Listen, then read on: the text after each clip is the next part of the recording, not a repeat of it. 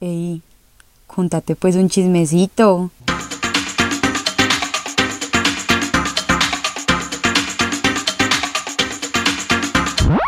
Hola a todos y bienvenidos a este episodio tan especial, tan esperado por mí y por ustedes de Contate pues un chismecito. Antes de tocar pues como el tema que nos compete el día de hoy, voy a hacerles una rápida recomendación que yo había mencionado en mis close friends, pero pues como el punto 5% de ustedes tienen el privilegio de estar ahí, entonces se las voy a contar. Yo ya les había mencionado esta serie en un video de series que les hice hace rato y ya salió la segunda temporada y es Lock and Key. Esta serie es como de fantasía y niños, yo soy cero este género. Pues vean, yo todas las películas de Harry Potter me las vine a ver en pandemia porque a mí toda la vida me dio mucho miedo de Voldemort. No es que yo sea como propiamente miedosa, pero a mí me da demasiado miedo de Voldemort, entonces no me podía ver las películas y ya luego cuando estaba más grande y me las ve, pues como que salían las nuevas tampoco porque no entendía nada, me estoy desviando demasiado. Bueno, el punto es que esta serie Lock and Key Ay, niños, tampoco les puedo contar la trama porque se les dañaría desde el principio. Una familia, se muere el papá, se van todos a vivir a la casa de infancia del papá y empiezan a pasar cosas raras, como diríamos, spooky, spooky. Entonces empiecen a ver, no es miedosa para quienes no les gusta eso, pero, uff, niños, brutal. Bueno, Ahora bien, Halloween. Ayer fue Halloween. Feliz Halloween para todos y para quienes estén también escuchando esto, no sé, en otro, en otra época del año. Eh, te deseo a ti también un muy feliz día. Yo, niños, pues a mí me encanta disfrazarme, me encanta, me fascina, pero ¿qué pasa? Que pues ya les he contado por ahí que a mí pues me gusta el maquillaje y como que siempre me resulta como gente para maquillar en esas fechas, entonces nunca me puedo disfrazar, pero yo ya me prometí a mí misma que el año entrante no voy a hacer eso porque me quiero disfrazar y me la quiero disfrutar. Yo me quería disfrazar de Dolly Parton porque yo la amo, pero no pude. Entonces, bueno, en una próxima ocasión será. Y en otros temas, antes de empezar, les quería decir que todos los días pienso cada vez más en Carol G. Pues cada vez se acerca más el 4 de diciembre. Eh, por si alguno de ustedes se les había olvidado, les recuerdo que voy para Carol G. Es que no quiero que a nadie se le olvide. Voy para Carol G. Ahora sí, parte 3, Ánimas del Purgatorio. Creo que no hace falta demasiado contexto. Quiero aclarar porque veo como mucho contenido por ahí respecto a este tema que yo o sea, el tercer episodio de este podcast fue el la primera versión de las ánimas, o sea, esto es un tema en el que yo pienso constantemente, pero ¿qué pasa? Mi punto de vista al respecto ha cambiado un poquito, no sé, desde un tiempo para acá y más aún con el episodio que hice la semana pasada, les recomiendo que se lo escuchen antes de escucharse este. Ay, creo que llegó mi mamá a la casa, niños, ya vengo.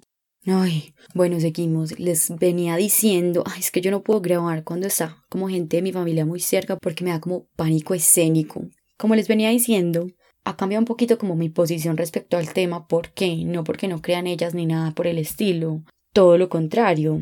Creo aún más y como que siento que estaba invitando muchísimo esas energías a mi vida sin tener como ningún tipo de cuidado. En este momento ustedes no están viendo, pero les cuento que tengo acá ya mi vela prendida con su intención porque no quiero como seguir invitando esas energías, eh, por así decirlo, negativas, no porque pues todas las ánimas diría yo, no sé, eh, Rafa, si estás escuchando esto, que ojalá así sea, tú me corregirás, pero no porque todas las ánimas sean negativas, sino porque pues, no sé, con este tipo de historias siento que se pueden invitar como algunas energías negativas y no quiero eso más para mi vida. Yo antes decía, para quienes no han escuchado la parte 1 ni la parte 2 de las ánimas que los invito a que lo hagan, yo antes decía que quería que me espantaran, ahora no, no quiero que me espanten, o sea, me gustaría tener como algún tipo de encuentro con, con las energías eh, buenas y positivas, pero no quiero que me espanten definitivamente. Entonces vamos con sus historias, empezamos con una de un oyente que se fue para Cartagena con toda la familia y era una casa, pues ellos solos porque era una familia muy grande, era una casa en donde se iban a quedar solamente la familia, que la entrada era una carretera como muy sola y muy, muy larga la metida y como muy rara, muy spooky todo. Y que la mamá dijo como pues esto está muy miedoso donde se nos aparezca algo, pero que ellos estaban todos matados como Melanie, Cartagena y nadie le paró bolas a la mamá.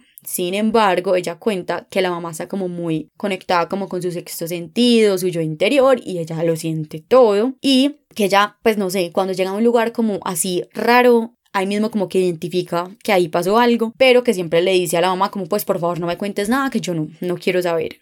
Que era como la casa principal, que no era como ni muy nueva ni muy vieja, pero que sí era como muy extraña y que estaba rodeada como de puras matas y más abajito había como otra casita chiquita, pero que nadie pensó absolutamente nada, solamente pensaron que era como otra finca X y ya, pero como que en esa casa nunca vieron a nadie. Que por ahí la tercera noche aquí sí empieza a pasar lo raro, que ya sintió que le movieron la cabecera de la cama, como quien dice, Despiértese. y le pegaron a la pared. ¡Ta!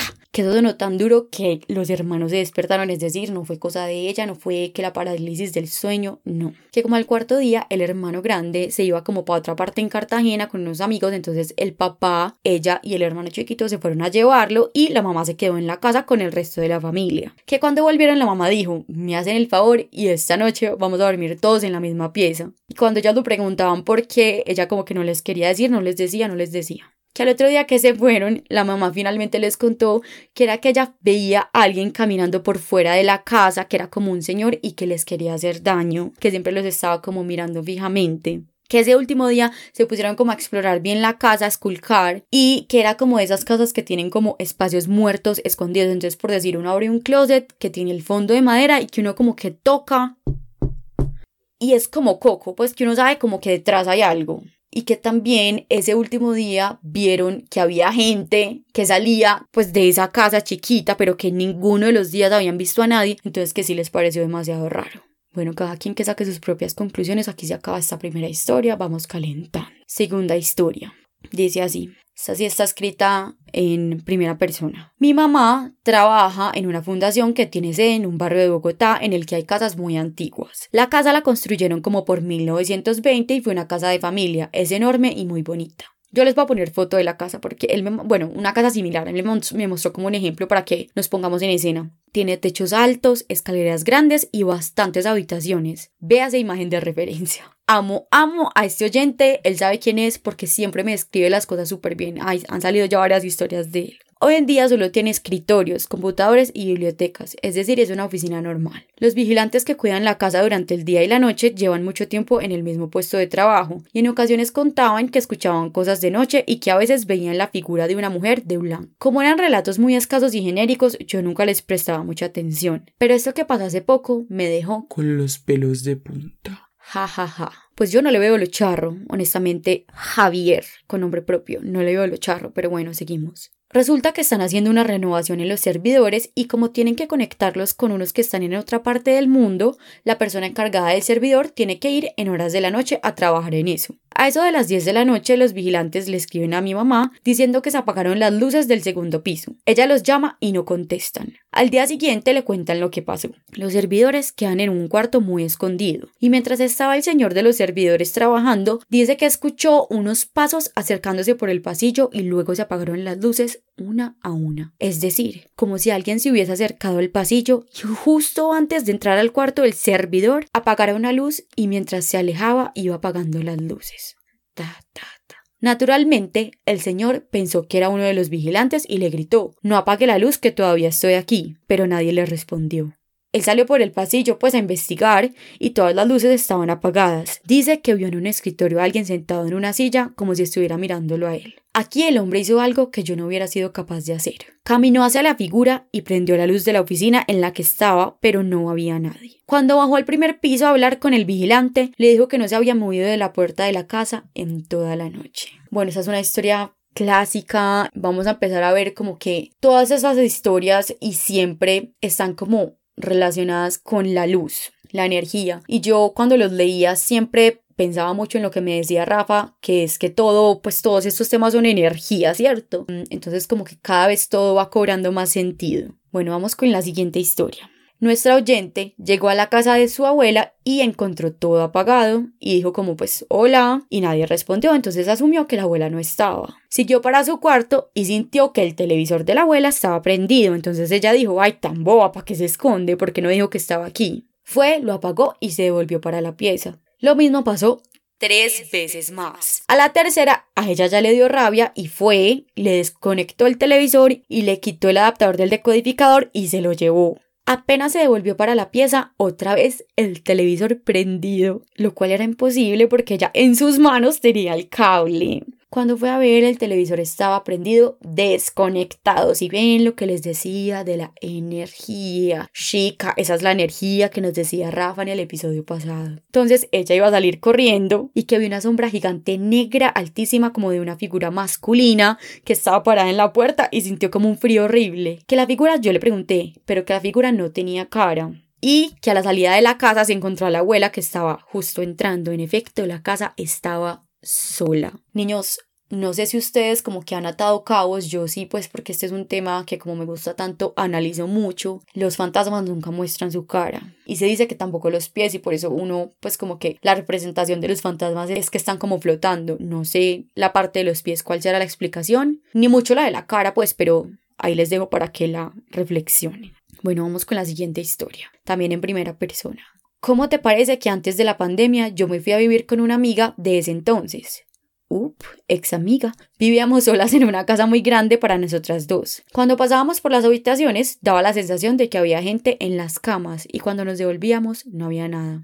Habían lugares de la casa que eran más fríos que otros. En las noches a veces sentíamos que la ducha como que se abría, pero no del todo, como una descarga, no sé. En fin, el caso era que en las noches a veces salía agua. Preguntamos y nos dijeron que era normal, que eso pasaba, dice que después de que uno se bañaba. Pero no, pues porque era en la noche tipo 10 u 11 y nosotras, como trabajábamos y estudiábamos, salíamos desde muy temprano. Otra cosa que pasó fue que, como te digo, la casa era muy grande y el patio quedaba en la parte de atrás. La habitación de mi amiga quedaba adelante. Una vez estábamos atrás lavando la ropa, colgándola y doblando, en fin, todo eso. Llevábamos por ahí media hora y de la nada empezó a sonar música del computador de ella, que estaba adelante en la habitación. Marica, cuando fuimos el computador estaba sonando, pero estaba suspendido. No sé qué quiere decir eso. O sea, ella le tuvo que poner la contraseña y todo. Aparte, cuando prendió, ni siquiera estaba en YouTube, estaba en Netflix. El fantasma dijo Netflix and chill. Muy raro, pues a la gente que le contamos nos decían que era un virus o algo así, pero a nosotras como que quedamos con la sensación rarita. Otra vez yo estaba donde un amigo y ella me escribió como hey llegaste y nos saludaste. Pues como que ella estaba haciendo algo en la habitación y sintió que alguien llegó pero no miró, solo me llamó. Sintió que entraron a mi habitación y por eso me habló por WhatsApp y yo como nea no estoy. Otras veces, creo que esto nos pasó a las dos, sentíamos que la otra estaba haciendo mucho ruido con el televisor, música o algo así en las mañanas, cuando una madrugaba más que la otra. Vivíamos en un segundo piso y a veces sentíamos que abrían la reja de abajo.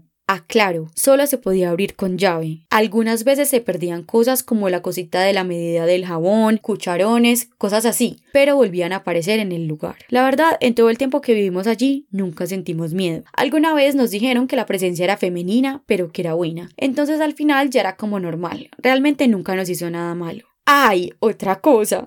Los anuncios de YouTube que le aparecían a mi amiga generalmente eran como de miedo, pesaditos, no sé cómo explicarte. Yo nunca había visto ni volví a ver anuncios así. Los anuncios eran como pesaditos, como anunciando canales como que trataban de esos temas de brujería y cosas así. Pero nada cómodos esos anuncios. A ver, espérate un momentico que es que a las brujas me las vamos a dejar de estigmatizar. Digo esto mientras la siguiente historia se trata de una, pero bueno, no importa. Eh, niños, a mí a mí solamente me salen anuncios de reptilianos. Yo no sé si a ustedes les ha pasado, pues esto es un tema muy aparte, pero hay un puto anuncio de YouTube que es como de un man que dice haber viajado a sus vidas pasadas a tal nivel que él antes era una mujer y que conoció a su esposo no sé quién y entonces que él sabe contar cómo era la, la civilización egipcia, cómo era la civilización romana, cómo era la civilización griega y entonces vamos a pasar por esos tres módulos. Ay no, me pareció tan ridículo. Pues nuevamente, Rafa, si estás escuchando esto, pues yo no sé si eso sea posible irse hasta tan allá, o sea, yo no sé eso cómo funciona si será como cierto límite de años atrás o si será ilimitado, o sea, hacia los tiempos en que el primer cocodrilo salió del mar, que por cierto me encanta esa imagen, que es como la primera criatura que salió del agua. Eh, niños, me desvié mucho, no, perdón, vamos a seguir. Ahora sí, me desvié demasiado. Vamos para la última historia. Esa fue la que más me gustó, André, un saludo para ti. Estaba en mi finca en plena pandemia, aprovechando tiempos de calidad con mi papá en Guarne, solos, ojo, solos los dos. Él estaba durmiendo en su cuarto y yo dormía en otro que daba al balcón de la finca. Como estábamos en pandemia, yo, yo no tenía que madrugar porque vida de estudiante. Estaba despierta a la una de la mañana parchadita viendo series. El techo de la finca es de madera y como tú y todos sabemos la madera cuando la pisan suena y según el peso es el crujido, ¿sí o qué? Pues yo escucho como algo aterriza en el techo justo encima de la cama donde yo estaba acostada. Mi papá ama los gallos, entonces en busca de darle una respuesta lógica a lo que estaba escuchando, pensé, seguro es un gallo que voló y aterrizó. Pues no, tapo ahí, no entendí, o sea... Puede que tu papá amara a los gallos, pero tu papá, el amor de los gallos de tu papá, ¿qué tiene que ver con que aterrice un gallo en el techo? Pues lo que fuera que estuviese en el techo a la una de la mañana empezó a dar vueltas en la habitación donde yo estaba durmiendo. Yo me paralicé y no sabía qué putas hacer. Y traté de quedarme quieta de hacer cero ruido cuando, oh sorpresa, me tocaron el vidrio de la ventana. No uno, no, dos Cinco golpes seguidos. Yo recé cuanta oración me enseñaron en el colegio. Le canté Osana seis veces y dejé de escuchar el movimiento en el balcón. Pasaron como 20 minutos y empiezo a escuchar cómo vuelven y caminan por el techo y me tocan la ventana. A lo que me acordé que la mamá de una amiga le había dicho que si a uno se le aparecía una bruja, la tenía que insultar y decirle que viniera por sal. Yo me eché la bendición tres veces y le dije, bruja malparida, déjame dormir. Da la cara y vení mañana por sal esta querida amiga me contó la historia hasta ahí. Entonces yo como que, marica, ¿cómo vas a salir con semejante historia y no me la vas a terminar? Entonces ella, muy juiciosa, llamó al papá y se averiguó la parte que sigue. Al otro día, llegó una señora a la casa a preguntar por el lote de al lado. No sabemos su aspecto físico. Ah, bueno, no sabemos su aspecto físico ni muchos detalles porque el papá fue el que abrió, el que contó esta historia y ya sabemos que men, los hombres no cuentan la historia con detalles, pero bueno que pues el papá le dijo que no sabía, pero que le preguntara pues a la gente que vivía allá en el lote de al lado, que él estaba muy ocupado. Acto seguido, mucha atención aquí, la señora le dijo, Usted no tiene un poquito de sal que me regale. y que él solamente le dijo, no, es que yo vivo acá con mi hija y nosotros no cocinamos. Aproveche que va a preguntar a la casa de al lado y pide allá. Y como el papá ya estaba afuera, pues él podía como ver a, pues a la señora, por no decir bruja, pues ir hacia, hacia la casa de al lado, pero que cuando volvió a mirar, que no había absolutamente nadie. Hasta aquí el episodio de hoy. Feliz Halloween, feliz tercera parte de las ánimas del purgatorio. Espero que el año entrante yo siga haciendo este podcast para poderles traer una cuarta parte aún más spooky. Ha sido un placer.